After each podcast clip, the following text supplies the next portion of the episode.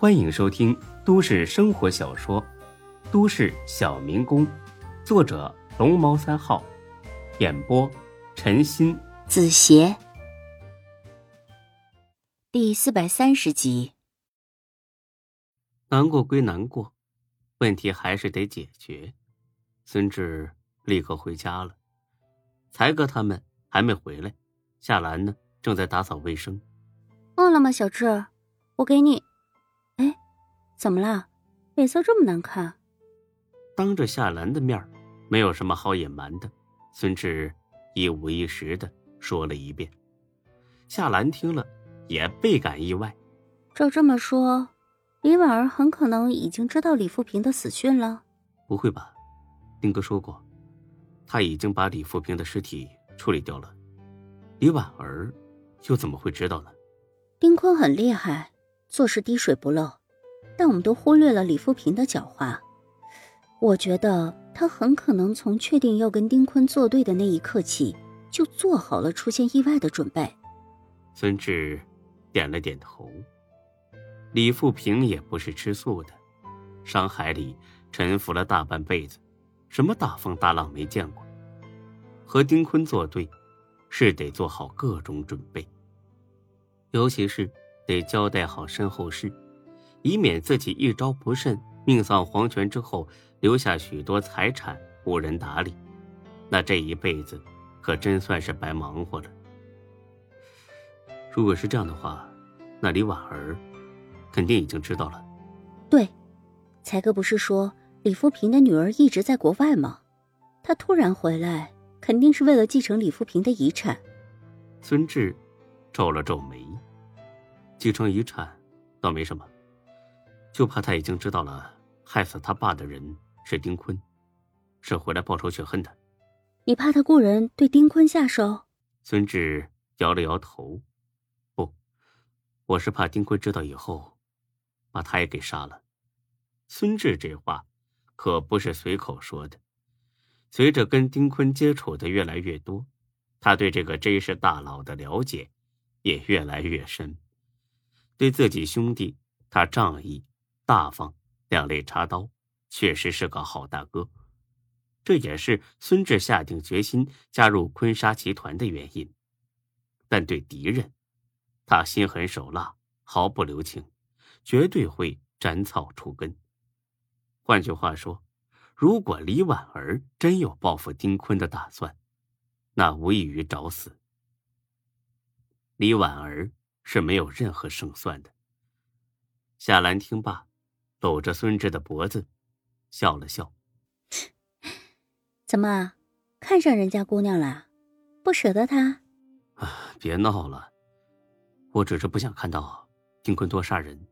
可你很清楚，你根本左右不了他。他是偏执型的性格，这种人有极强的主见，几乎不会采纳别人的意见。我知道，所以希望现在李婉儿不要犯傻，继承遗产之后就赶紧离开，这是最明智的选择。不过看起来他并没有要离开的打算。你不是说他准备装修店铺吗？看来他一时半会儿不会离开这事了。再者说了，他未必知道是丁坤杀了李富平。但愿他仅仅是想留下来生活吧。哼。我的傻小智啊，你还是先关心关心自己吧，赶紧找人搬东西吧，不然来不及了。来得及，今晚干个通宵，多给师傅加钱就是了。可以把东西先放到咱们车库和院子里，应该能放下。搬不完的，步行街店里的东西太多了，得赶紧行动起来。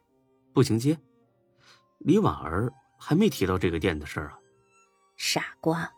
你还等他赶你的时候再搬吗？趁早动手吧，估计他很快就会找你要回这个店了。唉，好吧，这回算是赔惨了。别担心，不管发生什么事，我都会陪着你。哟，嘴这么甜呢，让我尝尝是不是抹了蜂蜜。臭流氓，别闹了，搬完再说吧。咱们分头行动，你找搬家公司，我给才哥他们打电话。嗯，行。搬家公司呢，倒是不难找，但是没想到在才哥这里卡住了。接到夏兰电话的时候，才哥跟李欢已经是酩酊大醉，小涛也喝得脸红脖子粗，正搂着一个凹凸有致的公主上下其手。看来老话说的不错，想学好很难，想学坏很容易。夏兰也没告诉他发生了什么，只是说让他们赶紧回家。如果打电话的是孙志，才哥肯定一上来就是一句“老子就不回去”。但既然夏兰这么说，肯定是出事儿了。才哥不敢耽误，打上车就回来了。一进院子，话还没说呢，先在草坪上嗷嗷吐了一阵。孙志坐在门前的台阶上。宛如在看一个弱智。小涛，你喝酒了？回屋睡觉去，没你的事儿。晚上吃饭的话，我再喊你。哎，好的，哥。蔡哥，你能不能有点出息？过年还没喝够啊，一回来就能这样。哎呀，别废话了，说吧。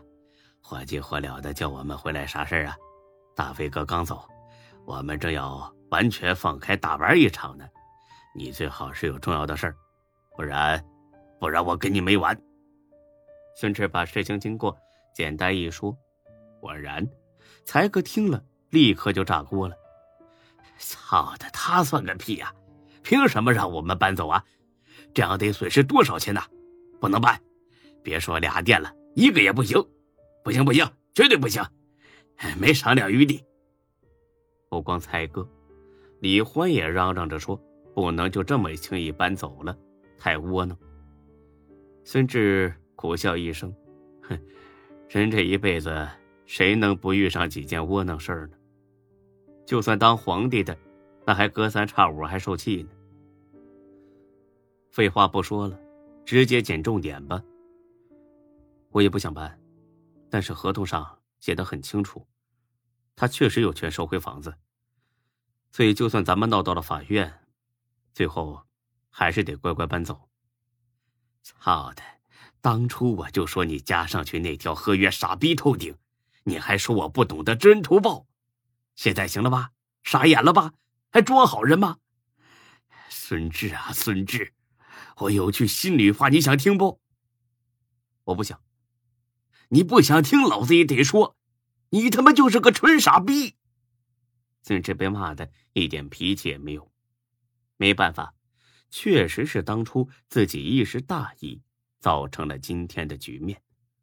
犯了错就得认，挨打就要站稳。好好好，我是傻逼，行了吧？不多说了，赶紧行动吧。这李婉儿不是什么善男信女，她不会跟咱们墨迹的。时间一到，她绝对敢把店里的东西当成垃圾给扔了。你等着，我这就打电话。对吗，才哥，赶紧打电话找人来搬东西，才是解决问题态度嘛。生气也不解决问题，对不对？哎，你放心，咱们以后啊还会有更多新店的。才哥白了眼孙志，搬东西，搬个锤子呀！我给大飞哥打电话，让他来收拾那女的。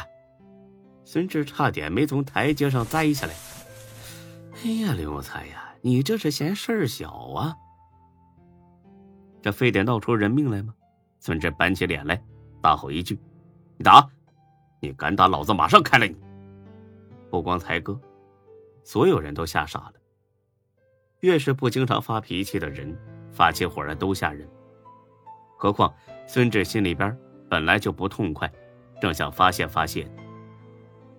打呀！怎么不打了？你让大飞来收拾谁呀？我告诉你，我们是做生意的，不是痞子流氓，别动不动就收拾这个收拾那个的。